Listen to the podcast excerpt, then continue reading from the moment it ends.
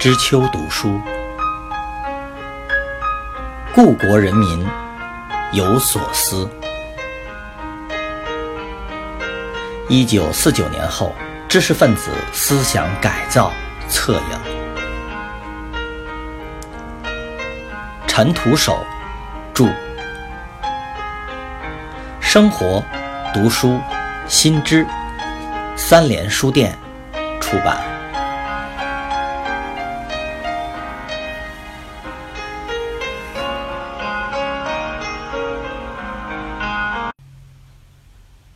序言，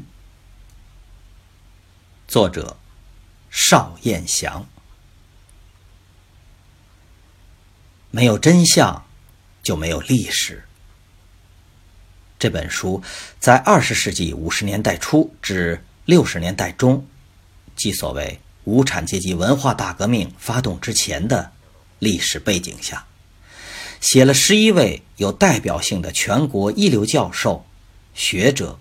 专家的生存处境，其中，除任职北京农业大学的蔡旭和北京师范大学的陈元两先生之外，俞平伯、王瑶、傅英、贺林、马寅初、汤用彤、冯友兰、冯定几位先生，都是北京大学这个天子脚下的。台风眼里的人，按照毛泽东的习惯说法，他们都是头面人物，故他们的经历有相当的代表性。尤其难得的是，虽然事隔五六十年，却非道听途说，乃是根据当时官方材料的记录。姑不论对相关情况的表述，包括当事人的。一句玩笑，半句牢骚，因来自巨细无遗的层层报告，而是否或有失真之处？至少其中对人对事的判断、定性以及处理意见等等，的确见出各级党委当时当地的真实立场和态度。由此复原的旧日景观，便不同于往事如烟。流年碎影一类的个人记忆，而具有了历史化石的意味。史贵存真，这是我们可以据以回顾的那一段岁月，并从中得出相对接近真相的认知的前提。没有细节，就没有历史。各个年龄段的读者多半知道，在二十世纪后半叶，中国大陆普遍流行“知识分子改造”一说，但具体的经过怎样从各高校发任，往往就不得其详了。我们一般的小知识分子，当时不在高校的，也只是在一九五二年前后一段时间里，从《人民日报》上不断读到全国有影响的知名教授、学者。专家或长或短的自我批判、自我贬损，就他们与帝国主义，特别是美国的关系和个人的资产阶级学术思想，承认前半生走的是错误道路，表示今后要服从共产党领导，彻底改造思想，云云。那是在建立新的全国政权之初，伴随着三大运动，即抗美援朝。土地改革，镇压反革命。借助于朝鲜战争和随后国内针对资产阶级的三反五反运动大张旗鼓之势，首先在国家机关和高等院校发起以清理组织为目的的忠诚老实学习，对人们的家庭出身、阶级成分、社会政治关系以及个人和亲友的经历和政治面貌进行了一次普查，记录在案。与此同时，把知识分子改造问题提上了议事日程。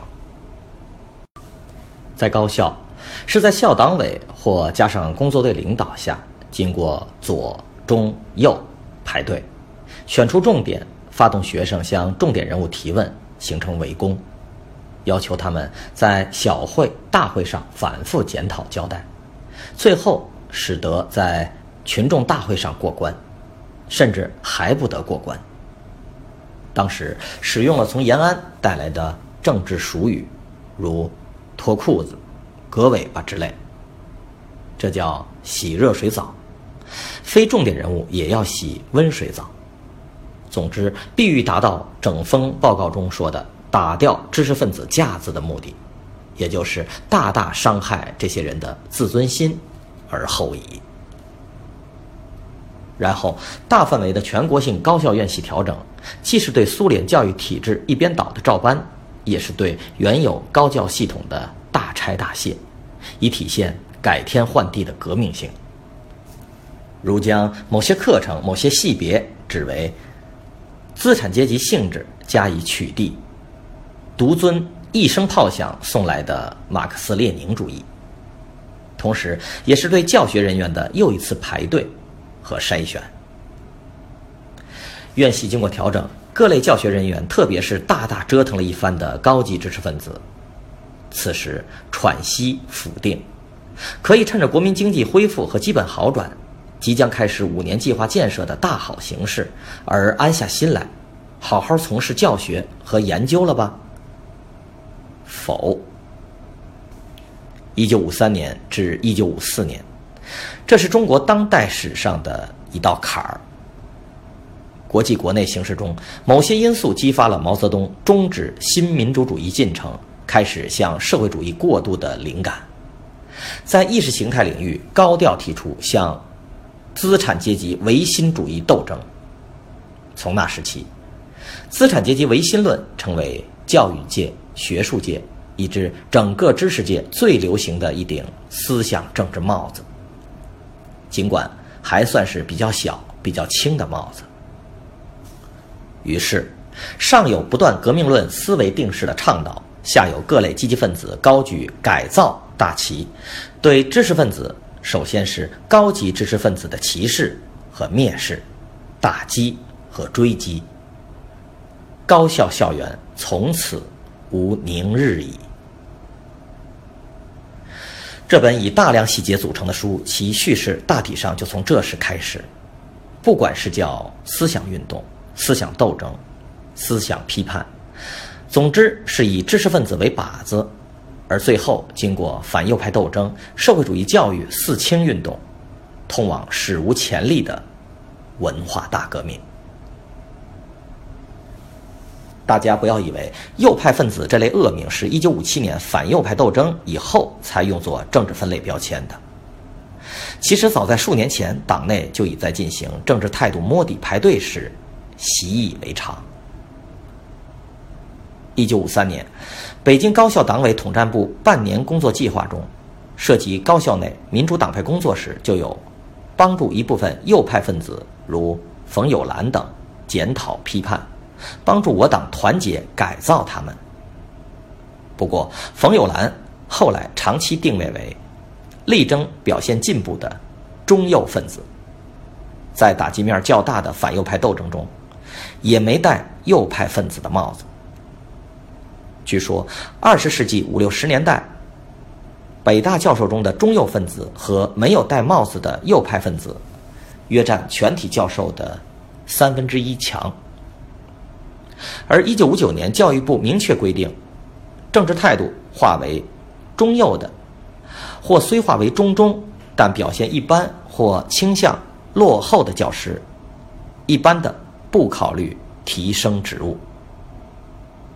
不过，这里涉及的几位教授都是一九四九年前旧社会过来的旧教授，有的且是一级，不待提升了。不过，这些规定、布置、执行都是暗箱作业，从不告诉当事人的。在既定政策下，具体由学校党委掌控，各系总支支部的党团员操作。在这些忠诚于党的事业的年轻的积极分子眼中，所有被称作旧教授的人，都是一脑子资产阶级思想，是革命改造的对象，甚至是知识骗子，一无所长，一无可用。混饭吃的货色。一九五四年，高教部、教育部到北大检查统战工作，北大党委就有人这样说到他们的党外校长，马寅初，过去是研究资产阶级经济学的，真才实学究竟如何？目前北大尚摸不清。校级决策层是这样认识，经济系党组织认定马校长是牢固站在资产阶级立场，而知识少得可怜的人，也就毫不奇怪。高龄的马寅初陪同新任校党委书记陆平到十三陵水库，高一脚低一脚来看望大家时，有的学生感动，喊了一句：“向马老致敬，做马老的好学生。”竟被人当作异动上报。学生越是欢迎谁，越是帮老师的倒忙。例如，有的学生私下说：“能学到某某教授学问的十分之一就好了。”虽不无夸张，但总是好学的表现吧。这却成了老师引学生走白砖道路，与党争夺青年一代的罪名。由于认定知识分子以知识为资本，所以要剥夺他们的资本，就需贬低他们知识的价值。康生在中宣部一次会议上，张口就对一大批教授的学术全盘否定。不要迷信那些人，像北大的尤国恩、王瑶，那些人嘛，没什么实学，都是搞版本的，实际上。不过是文字游戏。我把这种事当作是业余的消遣，疲劳后的休息。找几本书对一对，谁都可以干嘛。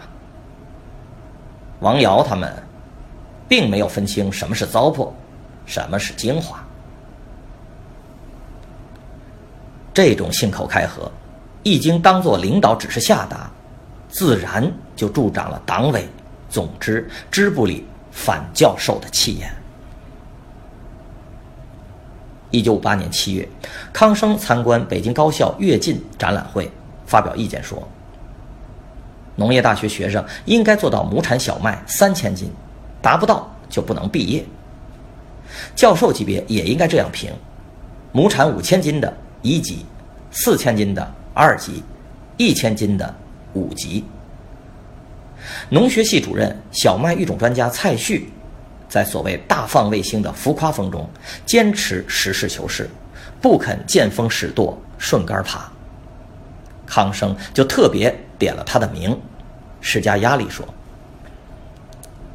现在，农民对农业学校将了一军。农民亩产五千斤，农大赶不上，就坐不住。”蔡旭不变，这教授嘛，就不好当了。不但对文科、对农科，似乎可以任意说三道四；即使对自然科学，对像傅英这样的物理化学、无机化学专家的学问，也敢轻易抹杀。如化学系总之，在对傅英搞了多年政治业务拉锯战后。竟在一个书面总结中指斥傅英的高深理论，只不过是些脱离生产实际的抽象的数学公式和空洞的概念，根本不是我们无产阶级所需要的。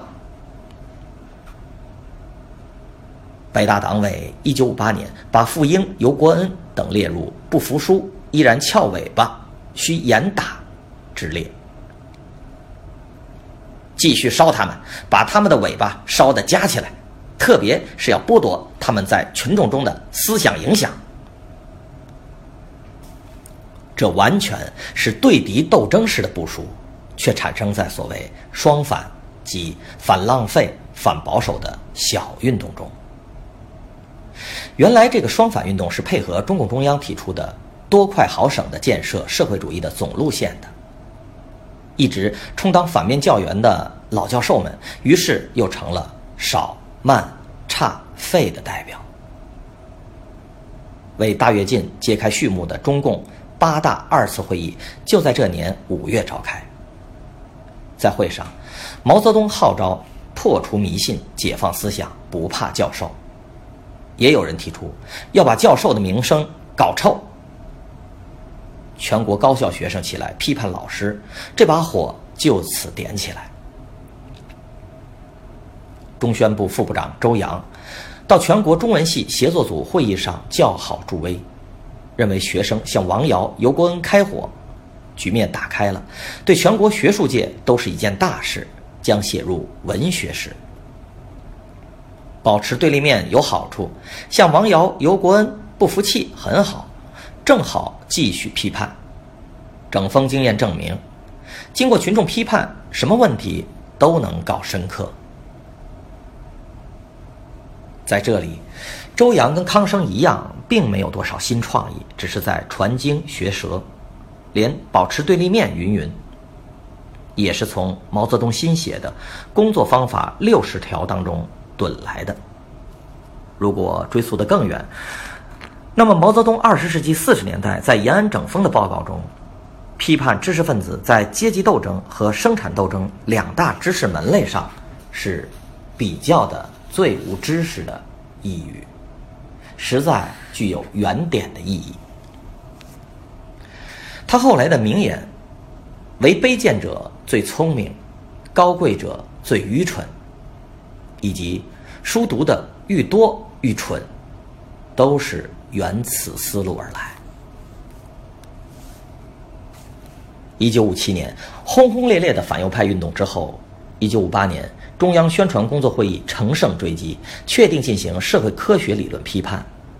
马寅初就是那时列为重点目标的。中共中央政治局一次听取北大、复旦科学院。汇报就有中央领导人强调：两条道路斗争不解决，知识分子不会向党靠拢。北京市委由此布置“烧教授”的计划，提出要猛火烧、慢火炖。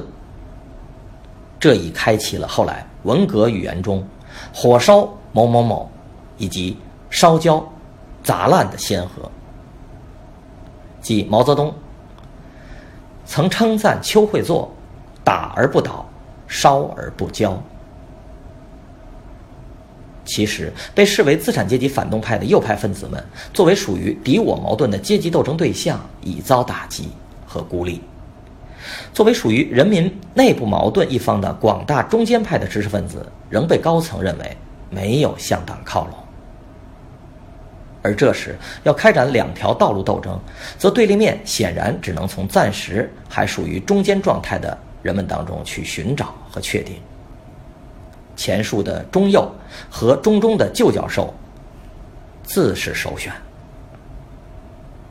据说，北京大学在反右派斗争之后，共批判了教授、副教授四十九人，双反运动中二十三人，一九五八年学术批判中十八人。一九五九年底至一九六零年初，教学检查和编书中十六人。附带说一句，北大党委书记、副校长江龙基因反右派斗争期间领导不力，一九五八年初调离。所谓领导不力，实指他钓鱼不力，在明放阶段疏于组织，致使教授、副教授一级放毒放的不够。后来，其继任者叫各个总支清查重点人物的反动言论，凑不够数，屠呼复复。虽有捕获右派若干人，还是深表遗憾，指责江有右的方向错误。至于江校长当时是由于政治上右倾，没有切实贯彻引蛇出洞的策略，还是由于五幺九学生运动风起云涌。顾了学生这头，漏了先生那头，今天就说不清了。不仅北大如此，北京农业大学全校共有教授五十五人，而在大跃进后的四年里，沿用反右派斗争的方法批判了三十三人，打击面达到了百分之六十。这个农大有一件往事。五十年代初曾发生岳天宇事件。岳天宇是北农大首任党政一把手，来自延安的老干部。后来毛泽东写的《九嶷山上白云飞》那首七律赠友人，原就是写送这位湖南老乡的。建国伊始，由于岳天宇领导方法简单粗暴，使一位著名遗传学家李敬军教授不堪重压而去国。这件事在海外华人学者中负面影响不小，中共中央极为重视，毛泽东、周恩来直接过问，将岳天宇调离。这个决定带有纠左的性质，但后任几届校领导并未引为鉴戒。对高级知识分子仍多采取高压管控的措施，有的做法甚至比岳天宇还过激。这本书中写到了农学家、小麦育种专家蔡旭的遭遇。他是李敬军教授去国后接任农学系主任的，却也从一开始就被农大党委看作和党有距离的落后分子，借几次思想运动杀他的学术威风。他育出两种，使种麦农民大面积增产。有一位书记竟说他就是碰运气。加上迷信苏联，还有人问：有了苏联专家，是否还要向旧教授学习？农学系有一个党员副主任对党团员说：“他们改造起来很难，就是改造了也没什么用。”改造他们又费劲，不如培养新的。这个彼可取而代之也，与我们后来在四清运动中熟悉的所谓重新组织阶级队伍，乃至江青在文革中频频强调的重新组织文艺队伍的口吻，如出一辙。可见极左思潮是渊源有自，又绵延不绝的。这位农学家蔡旭先生在思想政治上遭到了不断的批判，在教学与研究上遭到的则不仅是基于幼稚和无知的不理解，而且跟傅英先生一样，多有故意的刁难，动辄被停开课、加以封杀，几乎每走一步都很艰难。农科也罢，化学也罢，除了讲授还要实验，不像文科。似乎略有闪展腾挪的空隙，但文科如王尧先生他们，不但政治上被人歧视蔑视，而且业务上也被认为不过如此而已，尊严扫地，不胜压抑。甚至有一种说法，文科旧学问越多，对人民危害越大。虽是出于系里干部同学之口，却都与威权人士说的。知识越多越反动，思想错误的作品，艺术性越高，危害越大等，互为注脚，是不容反驳，甚至不容辩解的。今天，回首这些笼统称为极左的现象，或被归于路线政策的偏差，或被归于执行者的政治文化素质，对学生一方更简单的看作是被干部误导盲从罢了。但若仔细想想，尤其是设身处地的回到当时语境，就会发现还有深长思之的必要。我们习惯成为极左的路线或政策，都有其深远的根源，而体现在文化领域，其特点是反智、反文化。反智、反文化，必然把反对的矛头指向智力。即脑力劳动和他的知识成果，和文化，即历代物质和精神劳动成果的统系，这样的一个载体，也就是当代的知识人、文化人，以革命相标榜的忘人忘语，轻言反其道而行之，把颠倒的历史颠倒过来之类，往往以自我作古的豪情，掩盖了否定一切。毁灭一切的实质，这从后来的破四旧就看得最清楚不过了。从制度的，包括政策路线，和人性的，包括道德良知，层面深入探讨下去，就不是一句极左，一句无知，可以了得的了。说到制度，除了国体、政体大制度外，还有具体的像学校里的党委制。全称应该是党委领导下的校长负责制。高校中多年建立起来的党委、总支、支部，一竿子插到底的垂直领导框架，是各系党组织与行政的关系，实际党政不分。在五六十年代，各系行政负责人还每每由党外教授担任的时候，党政矛盾的主导方面自然是党总支、党支部。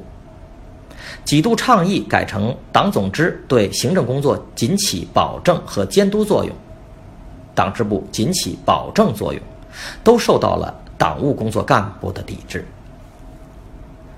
在高校基层系级中，党组织党员干部挟权自重，有恃无恐，唯我独阁，宁左勿右，凌驾于系主任等行政领导之上，指挥一切。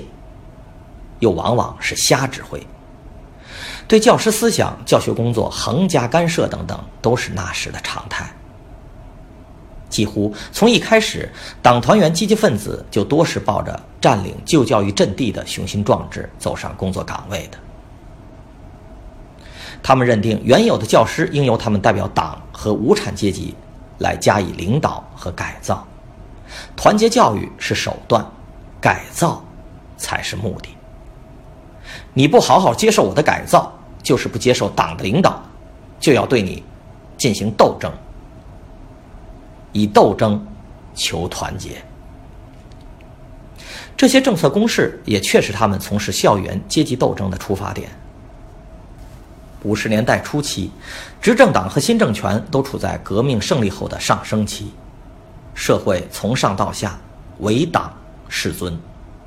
高校中，党团员的革命意志是与政治优越感共生的。他们格外容易接受从“粪土当年万户侯”到“粪土校园中的旧教授”。在最初一轮批判老教师的运动中，承上启下，带动刚刚入学的新生们一起冲锋陷阵。那些老教师、名教授纷纷应声败下阵来。这些党团员所以底气十足，除了组织上有上级党支持鼓励之外，思想上则是无保留的信赖党的政治正确。当时流行说，马克思列宁主义是放之四海而皆准的真理，是哲学中的哲学，理论中的理论，高于一切知识和学问。用俗话说，就是一通则百通。党的领导者。就都是这样掌握了一通百通的真理。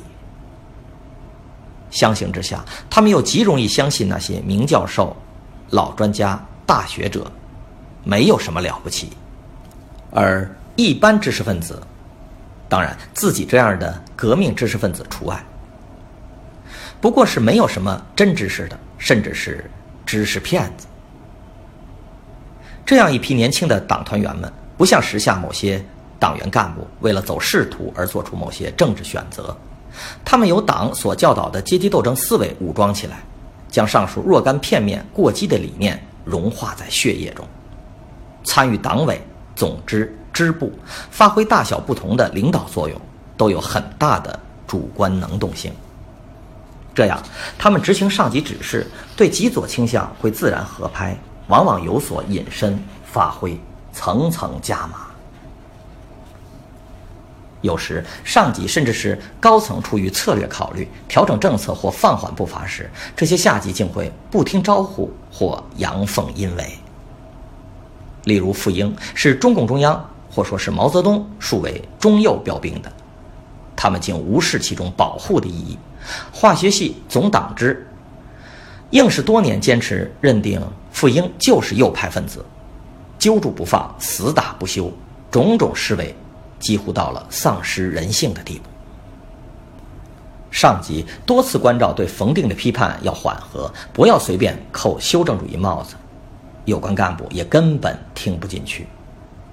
总之，有些人对上面比较正确公允的指令置若罔闻，一有极左的风声，则听了风就是雨，雷厉风行。我们从这本书里可以看到不止一处这样的例子。当然，如果所谓天然的极左倾向，再夹杂了争权、争名利、争义气的私心，事情就更复杂了。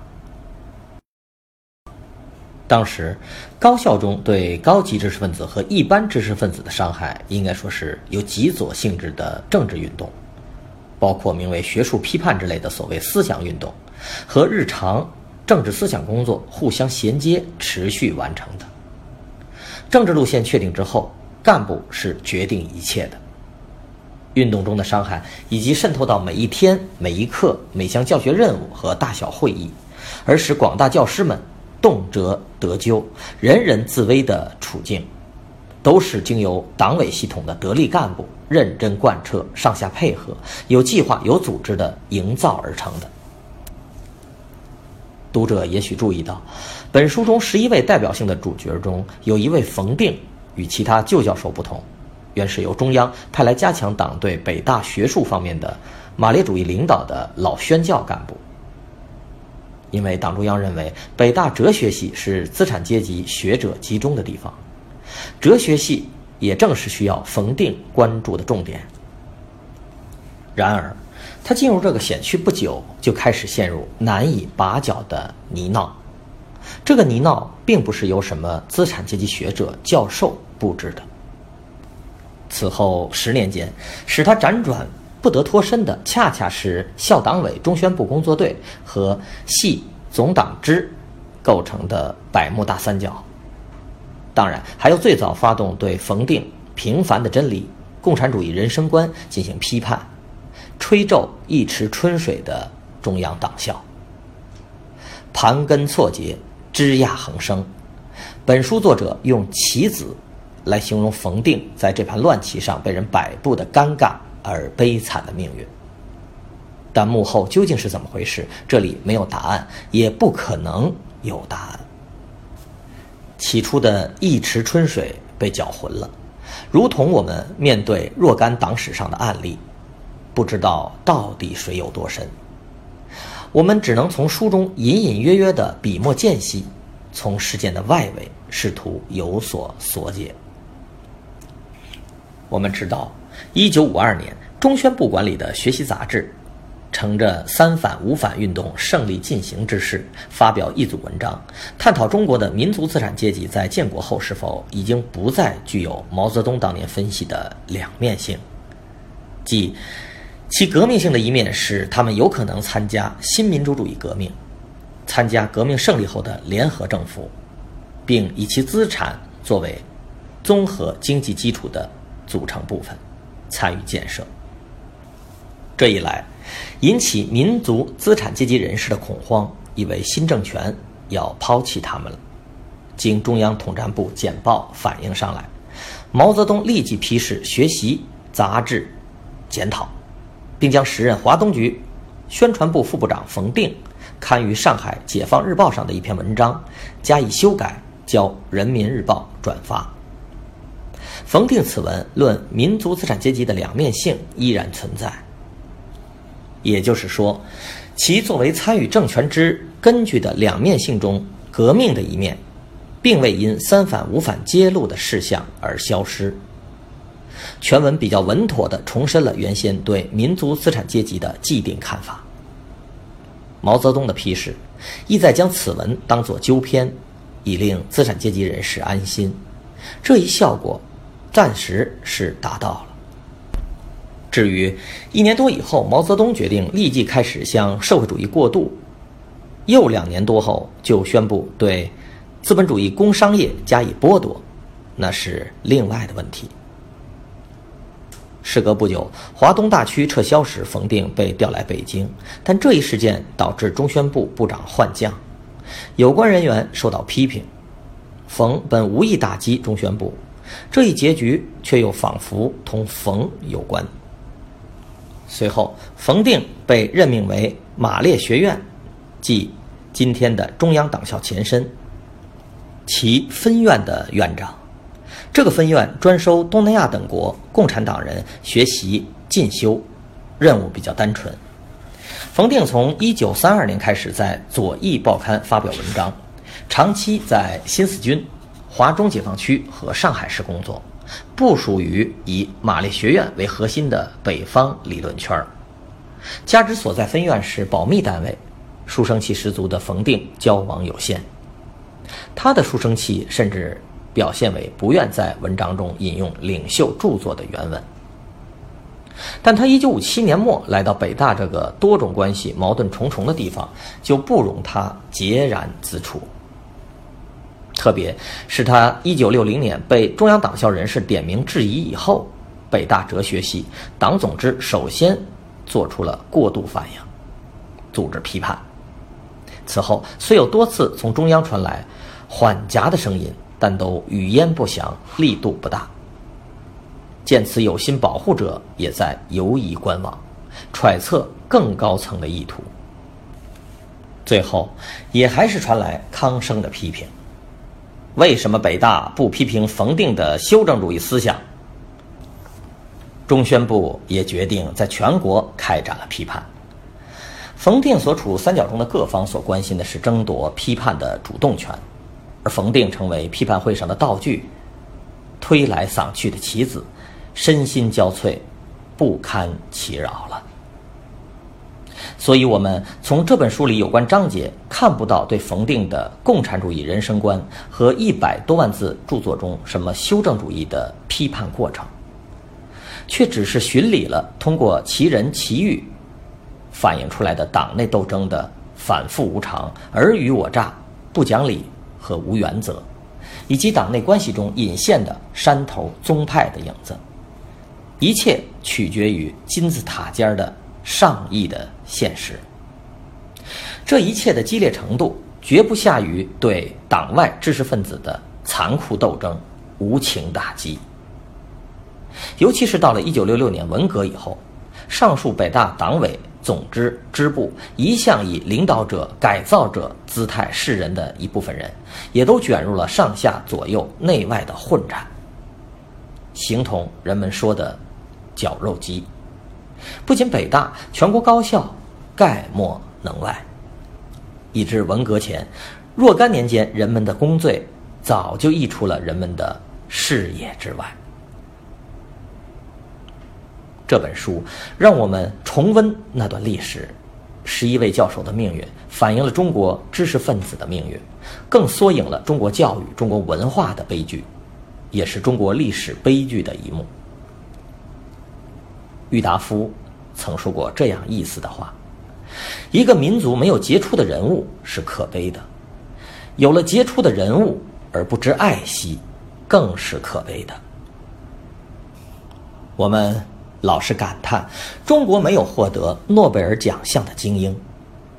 如果我们的政治文化机制没有从根本上改弦易辙，一旦有了获得诺贝尔奖的精英，岂不也还是难免像他们的前辈一样，遭受歧视、打击、践踏、摧残和迫害吗？